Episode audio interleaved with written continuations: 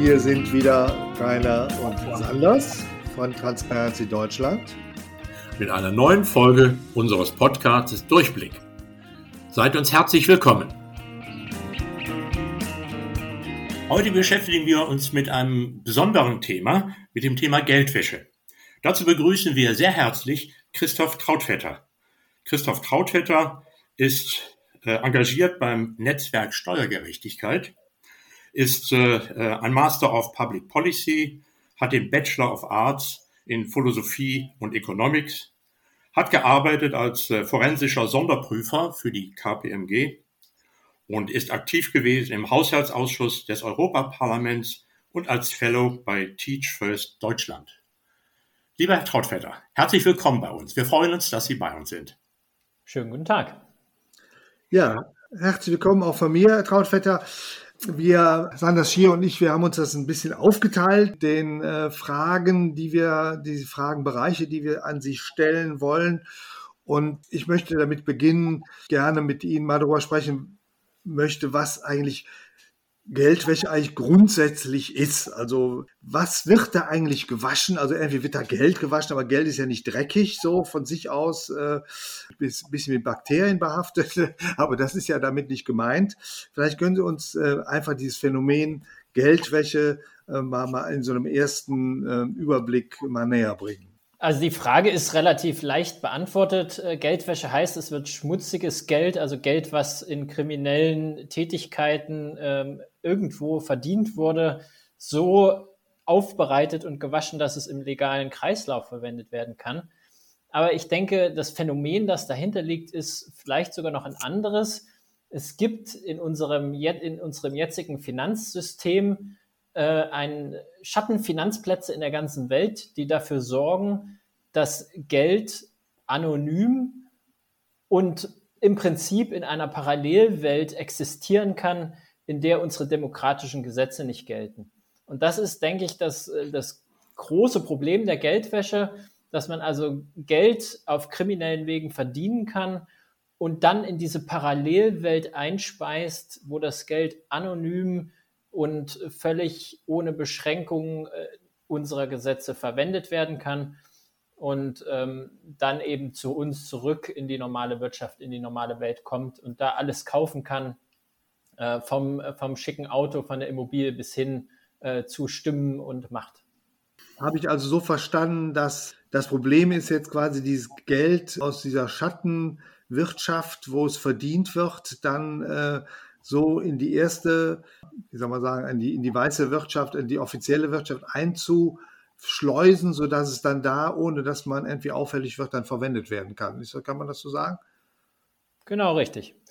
Es hat ja offensichtlich erhebliche Schäden äh, für die äh, Gesellschaft, bringt das mit sich. Können Sie vielleicht mal so ein paar äh, Effekte zeigen, wo das eigentlich den, dem Bürger zum, zum Nachteil gereicht. Also wieso ist das eigentlich so schlimm für unsere Gesellschaft? Also Sanders hat eben also äh, erzählt, dass es bis zu ein, über 100 Milliarden sein würden, die da, wo man schätzt, äh, was da an Schaden auftritt. Also wo kann man das eigentlich als Bürger spüren? Also zum, zunächst einmal, diese Schattenfinanzwelt ist riesig groß. Wir reden über unvorstellbare 10 bis 30 Billionen Euro, die da ähm, quasi anonym sich durch die Welt bewegen. Das ist ungefähr jeder zehnte Euro, den es auf der Welt gibt, also jedes äh, zehn Prozent des globalen Vermögens ungefähr äh, fließt also in diese anonymen parallelen Welt der Schattenfinanz. Und äh, davon kommen, das ist richtig, schätzungsweise, ganz, ganz grob geschätzt, jedes Jahr 100 Milliarden Euro in Deutschland an.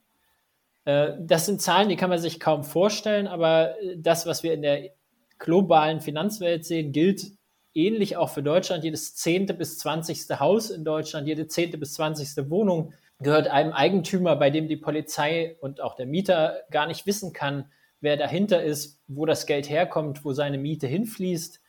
Ähm, wir sehen, dass äh, also dieses Geld und diese Anonymität es ermöglicht, wie schon gesagt, im Prinzip alle unsere Gesetze ja, äh, zu umgehen, alle möglichen Arten der Kriminalität lohnenswert zu machen, von der Korruption bis zum Wildtierhandel, bis zur Zerstörung von Regenwald, ähm, äh, aber auch, äh, wie gesagt, auch Macht kaufen kann, ja, äh, indem äh, Wahlwerbung auf Facebook bezahlt wird oder Politiker bestochen werden. Also dieses anonyme Geld in einer Welt, wo Geld auch immer Macht bedeutet, ähm, kommt mit ganz, ganz vielen Problemen, ganz, ganz vielen Gefahren für unsere Demokratie, die oft nicht so direkt sichtbar und auch nicht so direkt spürbar wird, aber im Prinzip unser demokratisches System ganz grundsätzlich in Frage stellt. Da haben Sie ja schon einige kurze Beispiele genannt.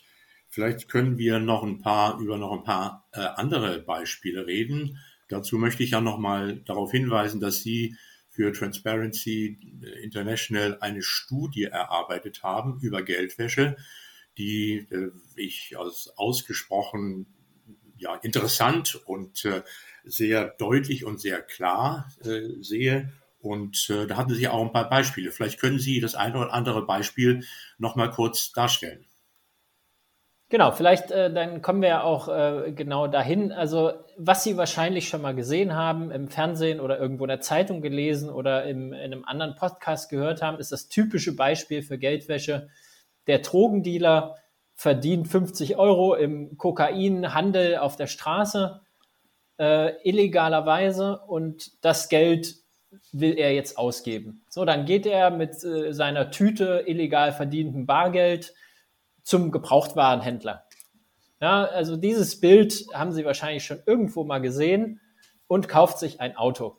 So, das kann jetzt der, äh, kann jetzt der Ferrari sein für sich persönlich, um damit in der Stadt um, rumzufahren und anzugeben. Ähm, dann ist es im Prinzip selbst Geldwäsche. Ja, also er, der illegal das Geld erworben hat, äh, setzt es direkt um und wäscht es quasi selbst in ein Auto, was dann äh, indirekt eben auch äh, kriminell erworben ist. Ähm, der Autohändler hat die Pflicht eigentlich äh, einmal zu gucken, wer da ankommt und wenn also mit großen Bargeldsummen gehandhabt wird, dann auch den Ausweis zu kopieren und wenn er ein schlechtes Bauchgefühl hat, dann auch einen Verdacht zu melden und das Geschäft vielleicht sogar abzulehnen. Das passiert relativ selten. Und das ist das ganz, ganz simple Beispiel. Das kann man jetzt noch ein bisschen weiter drehen und sagen, okay, äh, dieser Kriminelle ist jetzt nicht mehr der kleinkriminelle Straßenhändler vor Ort, sondern das ist der äh, lokale Großhändler. Der kauft dann nicht nur ein Gebrauchtauto, sondern kauft 100 Gebrauchtautos arbeitet wahrscheinlich noch mit dem Autohändler sogar zusammen, der das auch weiß. Dann verschiffen sie zusammen diese 100 Gebrauchtautos nach Afrika oder äh, in den Libanon, verkaufen sie da, äh, verdienen dort legal Geld mit dem Autoverkauf, bekommen also auch einen Beleg dafür, dass sie, äh, also stellen eine Rechnung aus für das Gebrauchtauto, was sie verkauft haben, ähm, zahlen das da bei der Bank mit diesem Beleg auf ein Konto ein und können das dann äh, frei durch die Schattenfinanzwelt wieder zurück nach Deutschland oder irgendwo anders in die Welt hinschicken. Also das sind die alles konkrete so passierte Fälle, ja, ähm, wo Bargeld aus dem Drogenhandel ähm, über Gebrauchtwagen in Deutschland, über äh, Schmuck, über alle möglichen Gegenstände, teilweise Bagger, ähm, alle möglichen Sachen, die nicht nied- und nagelfest sind, äh, werden also mit diesem Bargeld gekauft und dann irgendwann, äh, also entweder für den eigenen Konsum verwendet oder umgewandelt. Das ist das, worüber wir in der Öffentlichkeit bisher sprechen. Das ist das, was die Polizei sieht. Und das ist der Grund, warum wir so viel über Bargeld und Geldwäsche sprechen, weil das die sichtbarste Form äh, und die direkteste Form der Geldwäsche ist. Ja, Sie sagten sichtbarste Form. Aber wenn es so sichtbar wäre, würde ja nicht so eine Schattenwirtschaft entstehen können. Ähm, Sie haben auch eben davon gesprochen, dass ähm, der Autohändler eigentlich das melden müsste. Wem soll er denn sowas melden und was soll er melden und warum muss er das tun? Gibt es da ein Gesetz für? Also es gibt ja in Deutschland knapp eine Million Güterhändler. Also viele äh, Wirtschaftsbeteiligte, die Bargeld annehmen in irgendeiner Form. Und ähm, das ist relativ offensichtlich, wenn da jemand mit der Lidl-Tüte Bargeld ankommt und sich ein schickes Auto kauft, ähm, dass das möglicherweise komisch ist. Und trotzdem passiert es massenhaft, äh, ja, weil es natürlich unter diesen Millionen von Händ äh, unter dieser Millionen von Händlern auch sehr, sehr viele gibt, äh, die da gerne ein Auge zudrücken äh, oder äh, vielleicht sogar auch irgendwie mitmachen und involviert sind. Und deswegen gibt es das Geldwäschegesetz und eine Geldwäscheaufsicht, die kontrolliert ähm, die Geschäfte dieser, dieser Güterhändler. Und es gibt eine Meldebehörde, die sogenannte Financial Intelligence Unit, bei der die Verdachtsmeldungen gesammelt werden. Wenn man aber sich diesen Jahresbericht dieser FIU anguckt, ähm, über die ist ja auch schon viel in der Presse berichtet, dann kommen da jedes Jahr nur ein paar tausend Meldungen tatsächlich an. Das heißt, nur ganz wenige und ganz selten, äh, in ganz wenigen Fällen und ganz selten melden tatsächlich die Güterhändler ihr schlechtes Bauchgefühl und sagen im meisten Fall, ich kann ja nicht wissen, vielleicht ist das legales Geld, vielleicht ist es illegales Geld, das sehe ich dem Menschen ja nicht an, das kann ich nicht wissen. Und äh, vielleicht, äh, ja, so ein kleines Störgefühl habe ich vielleicht, aber für eine, für eine Verdachtsmeldung reicht das nicht. Deswegen werden diese Bargeldgeschäfte relativ selten gemeldet und finden in großem Umfang statt äh, und fallen meistens erst dann auf, äh, wenn die Polizei irgendwo äh, in, einem, in einem Auto, das sie anhalten, im Kofferraum äh, eben diese Geld, Geldsäcke finden oder wenn aus irgendeinem anderen Grund sie da einen Anhaltspunkt haben und da reinkommen. Und nicht umgekehrt, weil der, äh, weil der Güterhändler gemeldet hat. Nun hatten wir eben ja schon mal kurz angerissen das Thema Immobilien. Ähm, Immobilien, wie kann denn da Geldwäsche passieren? Wenn ich eine Immobilie kaufen möchte, dann mache ich das ja üblicherweise, muss ich ja über Notar machen. Das sind ja alles Sachen, die eigentlich sehr gut geregelt sind. Und äh, wie kann denn da Geldwäsche tatsächlich stattfinden? Das ist das zweite große Thema, über das in der Öffentlichkeit diskutiert wird. Also wenn wir den Gebrauchtwagenhändler und das Bar, den Bargeldkoffer äh, hinter uns haben, dann kommen wir zu den Immobilien. Da geht es teilweise auch um den Bargeldkoffer. Man kann im Bereich Immobilien sehr gut auch Bargeld waschen. Da gibt es äh, die verschiedensten Möglichkeiten. Typisch zum Beispiel äh, der Käufer und der Verkäufer vereinbaren einen offiziellen Kaufpreis, auf den sie dann auch Steuern zahlen. Und dann vereinbaren sie nebenbei äh, noch einen Teil des Kaufpreises am Vertrag und am Notar vorbei, bar zu und auch an der Steuer vorbei, bar abzuwickeln. Ja, das heißt, der, der, der Kauf, das Haus wird für 500.000 Euro offiziell gekauft und dann werden noch 100.000 Euro bar nebenher gezahlt. Oder man kauft eine Schrottimmobilie ähm, und renoviert die und bezahlt die Handwerker dann mit Bargeld, was äh, in dem Bereich durchaus üblich ist. Äh, und dieses Bargeld kann dann schmutziges Geld sein und wird dann, wenn man das renovierte Haus teuer weiterverkauft, zu, zu sauberem Geld. Und ab und zu gibt es tatsächlich auch äh, noch den Fall, dass der, ähm, dass der Käufer die Immobilie direkt mit dem Bargeldkoffer bezahlt. Ähm, und zwar komplett. Das äh, ist, glaube ich, sehr viel seltener, als das in der öffentlichen Diskussion manchmal äh, erscheint. Ähm, also da ähm, aber das, das passiert durchaus, vor allen Dingen äh, eben in, in, Randgebieten irgendwo bei, ähm, bei nicht ganz so transparenten Immobilienmärkten. Ähm, und da, ähm, da passiert das schon ab und zu, dass auch mal eine Immobilie komplett mit Bargeld gekauft wird und der Notar, der sieht das nicht, weil der Notar nicht verpflichtet ist, tatsächlich die Geldübergabe auch zu bezeugen. Der Notar bezeugt nur den Kaufvertrag und was dann äh, bei der Geldübergabe zwischen Käufer und Verkäufer passiert, das kriegt auch der Notar meistens nicht mit. Also das sind ja wirklich äh, also Beispiele, die man äh, gut nachvollziehen kann.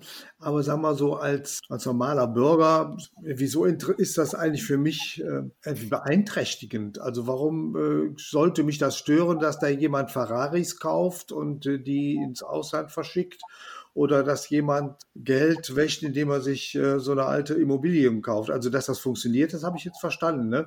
Aber wo sind denn eigentlich jetzt die Nachteile für die Gesellschaft oder, auch für jeden Einzelnen? Also, warum sollte man sich eigentlich dagegen als Bürger in der Demokratie gegen wehren? Und äh, die Frage wäre natürlich auch, wie, können, wie kann man das machen? Also erstmal die Frage, welche Nachteile haben wir als Gesellschaft oder als Individuum eigentlich durch diese Geldwäscheprozesse und ja, das wäre vielleicht mal so die erste Frage. Und äh, habe ich irgendwie selbst eine Verantwortung als Bürger in der Demokratie, was da, also was kann ich ja beitragen, um, um das zu unterbinden? Genau, vielleicht, äh, das sind viele Fragen und äh, wir haben die Geldwäsche ja bisher auch nur zum Teil uns angeguckt, aber erstmal äh, jetzt von dieser Bargeld organisierte Kriminalität, Geldwäsche, ist es relativ offensichtlich, was der Schaden ist. Ähm, also zum einen ähm, sind dadurch Immobilien teurer, als sie es sein müssten.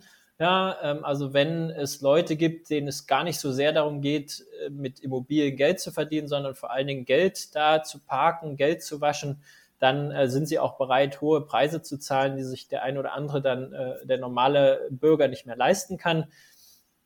Aber das ist, glaube ich, nicht mal das oder ist äh, nicht mal das größte Problem, sondern das größte Problem und äh, ich glaube, da gibt es zum Beispiel hier in Berlin, aber auch in vielen anderen Teilen äh, Deutschlands ja mittlerweile ein deutlicheres Problembewusstsein durch diese Geldwäsche, durch dadurch, dass äh, dieses illegal verdiente Geld ohne Probleme in der Gesellschaft eingesetzt werden kann, äh, wächst und gedeiht organisierte Kriminalität. Ah, ja.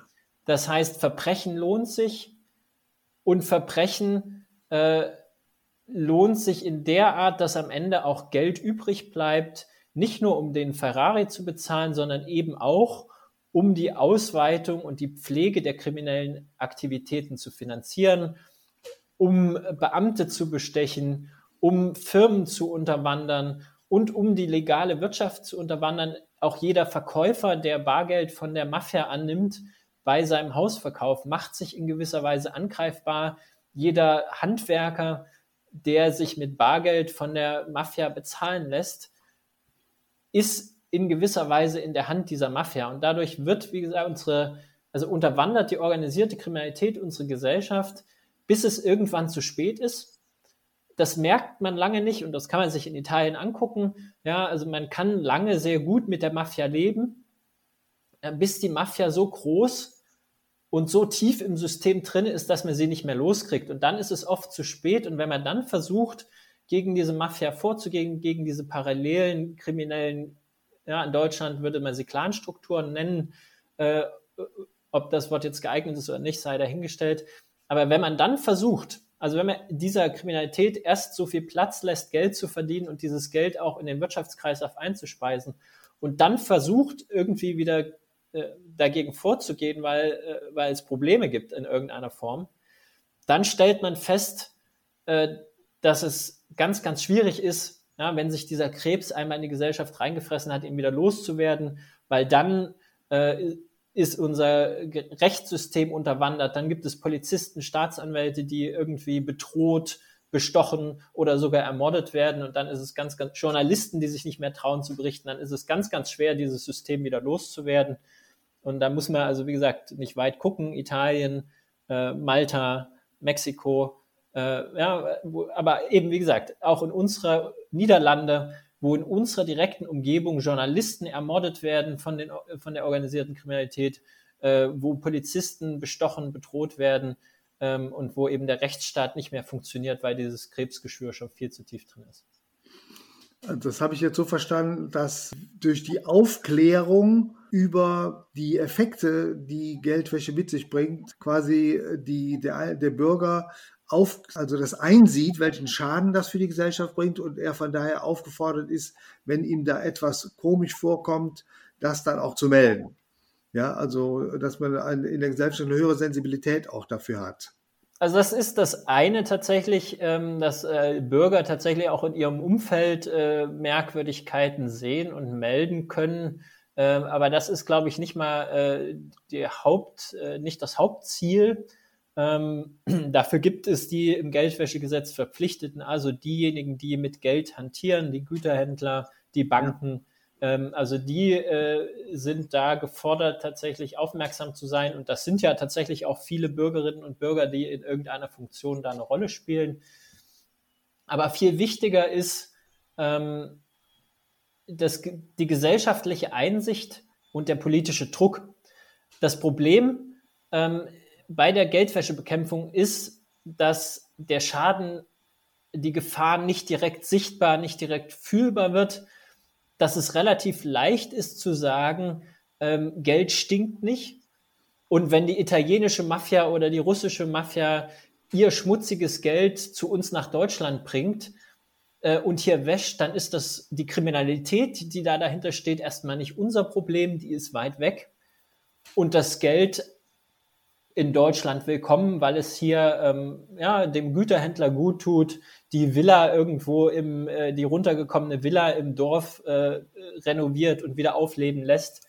Ähm, die Firma, die eigentlich bankrott war, äh, wieder auferstehen lässt. Ja, also es ist relativ einfach, äh, wenn man äh, da dieses Bewusstsein nicht schärft, zu sagen, dieses Geld ist willkommen, Geld stinkt nicht und die Probleme sind weit weg und einfach nichts zu tun.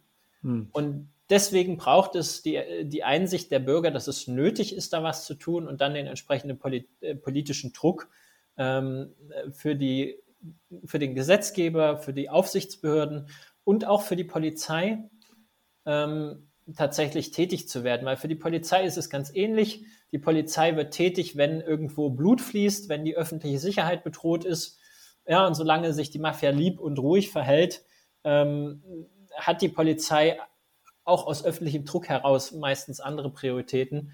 Äh, und auch da äh, fehlt einfach dieses, oder da ist es nötig, durch den Bewusstsein, ähm, durch äh, den politischen Druck dafür zu sorgen, dass es, äh, also dieses Problem auf der Agenda steht und auch äh, adressiert wird. Man kann ja in der Zeitung auch lesen, dass Deutschland, äh, man spricht sogar von einem Dorado für Geldwäscher ist. Ne? Also dass Deutschland offensichtlich durch die äh, fehlende gesetzliche Struktur es äh, den Geldwäschern relativ leicht macht, hier Geld zu waschen und äh, dass offensichtlich der Verfolgungsdruck nicht so groß ist. Teilen Sie das auch so? Sehen Sie das auch so? Und äh, wo wäre die, äh, wo müsste gehandelt werden? Ich teile das zum Teil. Ein Kollege von mir hat äh, vor einigen Jahren da auch ein Buch drüber geschrieben, Geldwäscheparadies Deutschland. Ähm, und wir geben äh, mit dem Tax Justice Network zusammen alle zwei Jahre auch den sogenannten Schattenfinanzindex raus, äh, wo wir die Länder der Welt und ihre Bemühungen, äh, die Geldwäsche und diese Schattenfinanzwelt zu bekämpfen, auch messen.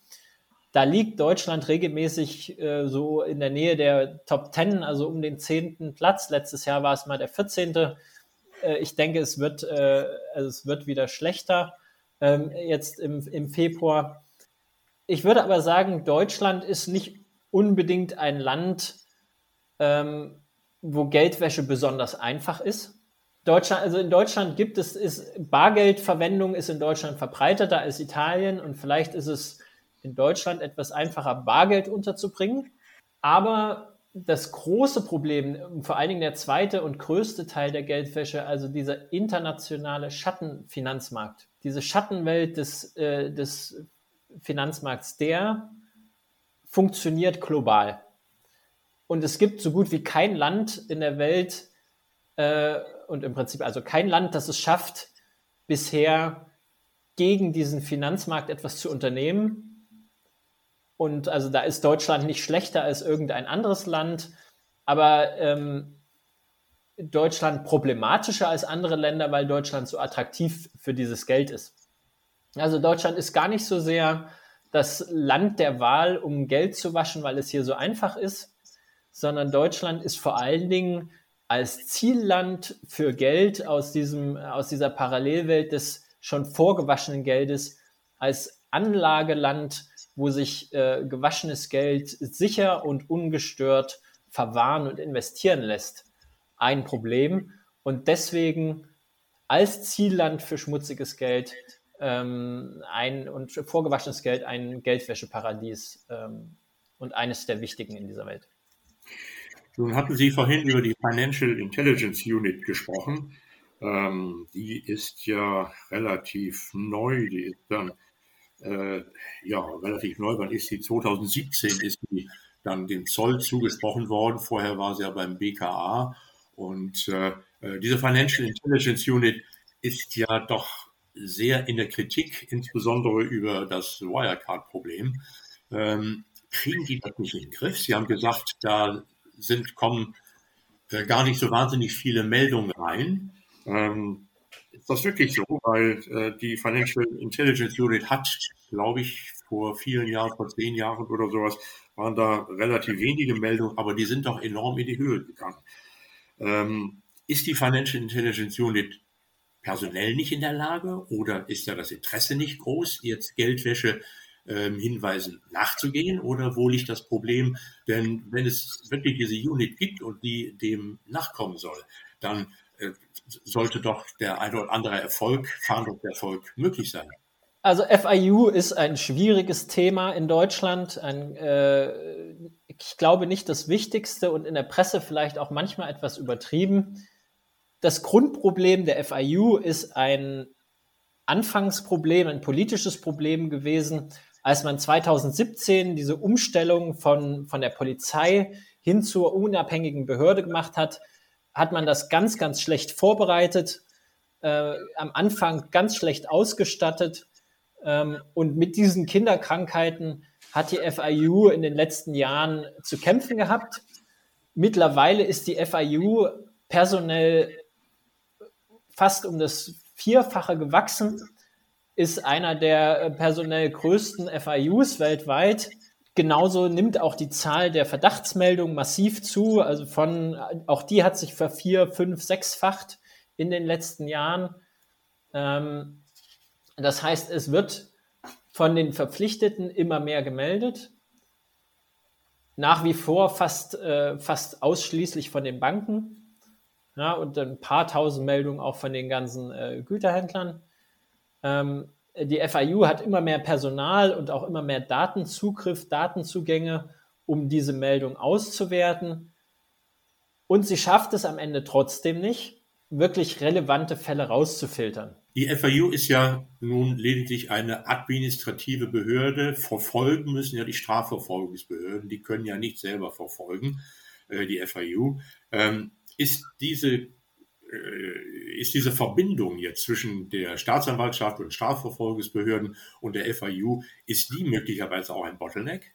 Auch das ist, äh, denke ich, noch unter der Kategorie Kinderkrankheiten abzustufen. Also ist einmal natürlich äh, der Zugriff auf Systeme, dass die FIU also weiß, wer polizeibekannter Straftäter ist und das in ihren, in ihre, bei ihrem Sortieren und Filtern äh, auch äh, mit aufzunehmen umgekehrt auch die Rückmeldung der FIU an die Strafverfolgungsbehörden äh, und die, also die, die Kommunikation. Da gab es massive Probleme. Ähm, das verbessert sich alles äh, Schritt für Schritt. Und das hätte man von Anfang an sehr viel besser machen und aufstellen können. Äh, aber das ist, glaube ich, kein unlösbares Problem. Ähm, ich glaube, das größere Problem, und da äh, kommen wir jetzt, glaube ich, langsam äh, zum zweiten Teil, zu Teil 2 der Geldwäsche, der, in der bei der Polizei so gut wie unbekannt, so gut wie un, äh, unerforscht ist. Ähm, und das war er auch vor zehn Jahren, als die FIU noch bei der Polizei war. Ja, also in Deutschland wird wegen Geldwäsche vor allen Dingen der Geldbote ganz am unteren Ende der Kette ver, äh, verfolgt und das sind die Fälle, die die Polizei früher, die auch heute noch die Staatsanwaltschaften massenweise verfolgen.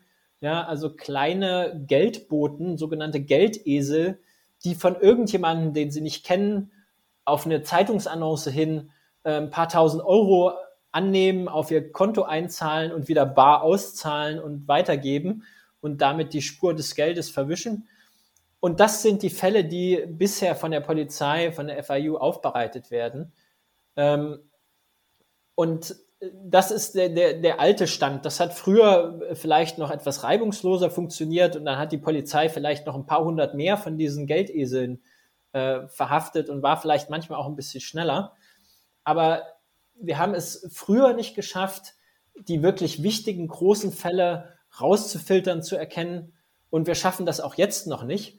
Und das hat ganz viel damit zu tun, äh, dass dieser Schattenfinanz, dass diese Schattenfinanzwelt für die deutschen Behörden nach wie vor äh, völlig anonym ist, dass weder die FIU noch die Strafverfolgungsbehörden eine Möglichkeit haben, die Eigentümer hinter diesen Briefkastengesellschaften aus den British Virgin Islands oder aus Panama äh, ausfindig zu machen und anfangen überhaupt zu ermitteln. Ja, das heißt, sobald es, und das ist bei Geldwäsche, bei irgendwie Geldwäsche in größerem Maß immer der Fall, sobald es über Landesgrenzen hinweg geht, sobald mehrere Level, Bankkonten, Firmen involviert sind, äh, dann äh, steigen die Polizeibehörden, die Strafverfolgungsbehörden und auch die auf die FIU regelmäßig aus und haben noch nicht die, die, äh, die Tools, um da tatsächlich dagegen vorzugehen. Und deswegen ist dieser zweite Teil der Geldwäsche, wo es nicht um den Bargeldkoffer geht, sondern wo es um Bankkonten, um anonyme Firmen, die diese Bankkonten besitzen, um internationale Geldströme, die oft über 10, 20, 30 Stationen weitergeleitet, gewaschen, kombiniert, äh, auch durch normale Firmen durchgeleitet als Scheinrechnung. Also dieser deutlich, äh, deutlich professionellere, äh, deutlich größere Markt, der wird äh, überhaupt nicht systematisch ähm, bisher verfolgt. Und das war aber, wie gesagt, früher bei der Polizei genauso, äh, als die FIU noch bei der Polizei war und ist jetzt so, ähm, dass wir eben da es noch nicht ausreichend schaffen, gegen professionelle Geldwäsche gezielt vorzugehen. Und ich glaube, der Wechsel von der Polizei zur FIU hat zumindest dafür gesorgt, dass wir es versuchen, dass wir diese 100.000 äh, oder mehr als 100.000 Verdachtsmeldungen filtern dass wir versuchen, das Unrelevante auszufiltern und uns mehr auf die wichtigen Fälle zu konzentrieren. Wie gesagt, das hat die Polizei früher nicht versucht, weil die Polizei die Pflicht hat, jedem einzelnen Fall nachzugehen. Die FIU als administrative Behörde darf das, will das und versucht das und macht dabei regelmäßig noch Fehler und äh, macht das auch nicht besonders gut. Aber immerhin versucht sie es und versucht, die knappen Ressourcen in, unserer, äh, in unserem Rechtsstaat für die wirklich wichtigen Fälle auch einzusetzen. Das hört sich ja doch noch ganz optimistisch an. Äh, aber wenn Sie über die internationalen Finanzmärkte sprechen, muss die Polizei im Endeffekt oder die Staatsanwaltschaft muss im Endeffekt dann warten auf neue Veröffentlichungen wie Panama, Paradise oder Pandora Papers. Genau, das ist ein, ist ein super Stichwort äh, eben genau für, diesen, für diese Schattenfinanzwelt und für diesen äh, zweiten Teil der Geldwäsche. Ich würde nochmal einen Schritt zurückgehen. Ähm, zu den, zu den Beispielen. Ja, also wir hatten ja gesehen, also das Geld, was aus dem Drogenhandel verdient wurde als Bargeld, ähm, darüber wird viel diskutiert. Das ist auch die Haupt, der Hauptfokus der polizeilichen Arbeit. Ja, Kokainhandel, Drogenhandel irgendwie zu bekämpfen. Das ist das, äh, was also organisierte Kriminalität für die Polizei ist. Es gibt aber genauso zum Beispiel, und das äh, wird dann regelmäßig jetzt in den Leaks auch sichtbar, den, äh, den Diktator ja, der ähm, relativ einfach mit einer Bank, die er irgendwie übernimmt, kontrolliert und ein paar anonymen Firmen, die irgendwo in irgendeinem Schattenfinanzzentrum angesiedelt sind, Geld aus dem Staatssäckel nimmt. Ja, also in dem Fall zum Beispiel von der Zentralbank oder von dem Straßenbauministerium auf sein privates Konto umleitet. Und das in 10 Millionen, hunderten Millionen oder sogar Milliarden. Also in einem Umfang, wo man das als Bargeldkoffer gar nicht tragen könnte. Ja, also in so einen Bargeldkoffer passen vielleicht zwei Millionen rein. Äh, wenn man irgendwie 100 Millionen äh, klaut bei der Zentralbank, dann kann man das äh, ganz, ganz schwer, geht auch. Da muss man LKW vorfahren und das vielleicht dann mit dem LKW wegfahren. Aber dann wird es mit dem Geldkoffer relativ schwierig. Deswegen sind bei diesen Korruptionsfällen äh, meistens eben Banken und anonyme Firmen involviert und zwar in Tausenden, äh, Hunderttausenden. Und bei allen Banken, wir haben die, die HSBC, die Hong Kong State Bank, eine der größten Banken gesehen, die haben vor zehn Jahren eine Milliarde Euro für die mexikanische Mafia gewaschen. Die Deutsche Bank, die zehn Milliarden aus Russland, schmutziges Geld aus Russland äh, nach Westeuropa transferiert hat.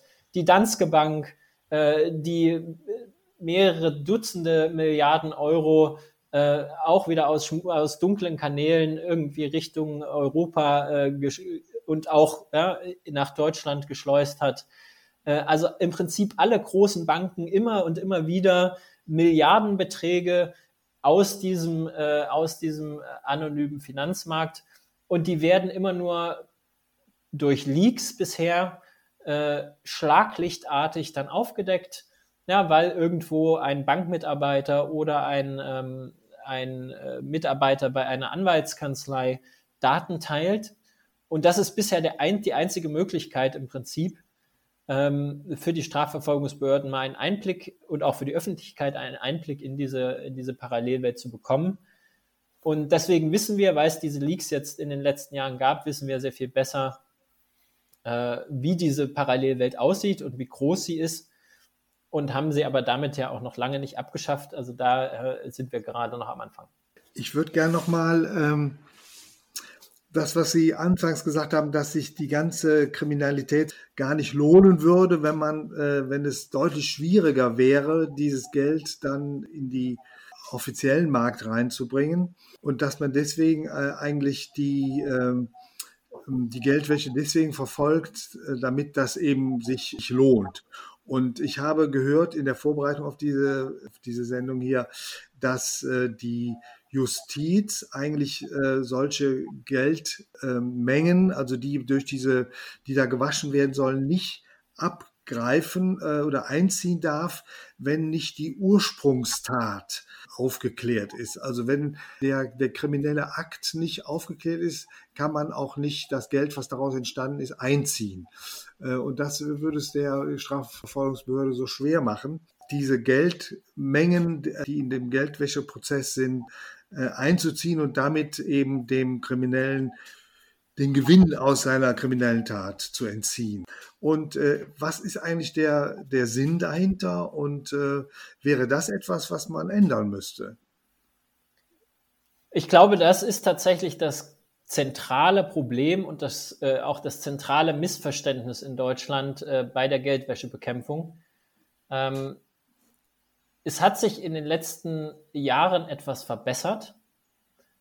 Also die Gesetzesreformen haben es den Strafverfolgungsbehörden etwas leichter gemacht, äh, Geld zu beschlagnahmen äh, und Geldwäschefälle auch zu Ende zu bringen.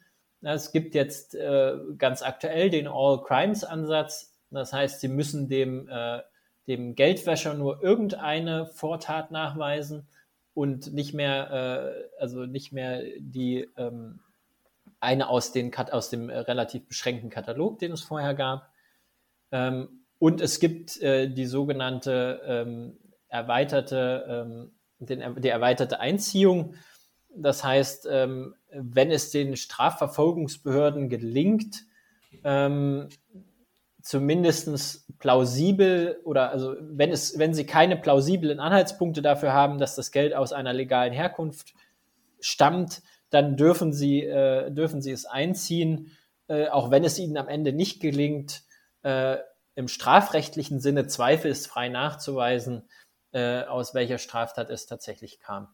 Und trotzdem müssen die Strafverfolgungsbehörden immer noch relativ gut und relativ konkret wissen, äh, wo das Geld herkam, aus, dass es aus einer Straftat kam und aus welcher, bevor sie überhaupt anfangen dürfen zu ermitteln. Und das ist besonders bei der komplexen Geldwäsche ein Riesenhindernis. Ja, also die, die Idee der Geldwäsche. Ja, also wenn ein Anwalt, ein Steuerberater, ein Vermögensverwalter, ein, ein Bankmitarbeiter äh, irgendwo schmutziges Geld annimmt, um es dann zu waschen, dann wird er einen Teufel tun, seinen Kunden zu fragen, wo das herkommt. Das heißt, dann weiß oft äh, auch der Geldwäscher, äh, mit der, mit, ja, äh, der dann der Staatsanwaltschaft quasi oder vor der Staatsanwaltschaft sitzt, dann weiß auch der Geldwäscher oft nicht, wo das Geld herkommt. Und der wird einen Teufel tun, das rauszufinden. Und deswegen äh, werden auch die, also weil die Geldwäsche, die komplexe Geldwäsche ja gerade darauf zielt, den Herkunftsweg des Geldes zu verschleiern und wenn man dann sagt, um diesen Herkunftsweg zu ermitteln, müsst ihr erstmal die Herkunft kennen, dann macht man dieses ganze, ähm, dieses ganze Ermitteln quasi von vornherein tot. Ähm, und das ist tatsächlich so, ne, dass eben auch die Staatsanwältin in Berlin zum Beispiel sagt, wenn jemand in Berlin eine, eine, eine Immobilie besitzt im Namen einer Gesellschaft aus den Seychellen oder aus den British Virgin Islands, was durchaus vorkommt, dann kann sie gar nicht anfangen zu ermitteln, weil sie nicht mal weiß, gegen wen sie ermitteln soll, weil der Eigentümer ja gar nicht bekannt ist. Und dann, ähm, wenn sie gar nicht anfangen kann, dann wird sie auch nicht äh, am Ende niemanden, niemanden ausfindig machen, weil wenn sie kein Ermittlungsverfahren hat, dann darf sie auch nicht in den British Virgin Islands nachfragen äh, und äh, Informationen einholen. Ähm, und deswegen äh, kommt, kommt die Ermittlung da nicht vorwärts. Und deswegen fordern wir zusammen äh, mit zum Beispiel der Gewerkschaft der Polizei, äh, die da jetzt einen Gesetzesvorschlag gemacht haben, dass die Behörden in Deutschland eben doch an Vermögen anonymer Herkunft hinterfragen dürfen. Ja, so wie sie mit der geschmuggelten Zigarette an der Grenze ähm, fragen dürfen, wo kommt, oder so wie sie den, äh, das Auto an der Grenze anhalten dürfen und sagen, lasst uns mal sehen, was ihr im Kofferraum habt und erklärt uns mal, wo das herkommt. Genauso müssten sie auch den Immobilieneigentümer in, äh, in Berlin fragen dürfen, ähm, zeig uns mal, wem diese Immobilie gehört und erklären uns mal, woher das Geld kommt.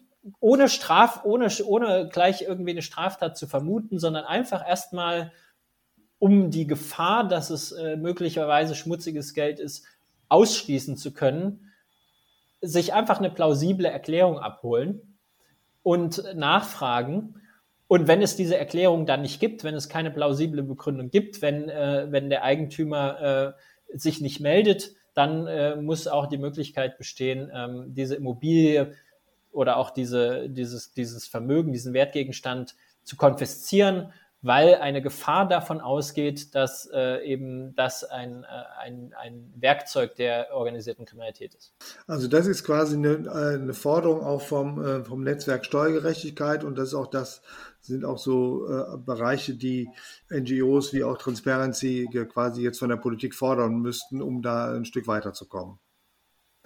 Genau, das ist eine von, äh, von vielen Forderungen. Sie erwähnten ja schon die Studie, da haben wir auch nochmal versucht, ähm, äh, eine ganze Reihe von Lösungsvorschlägen aufzuschreiben.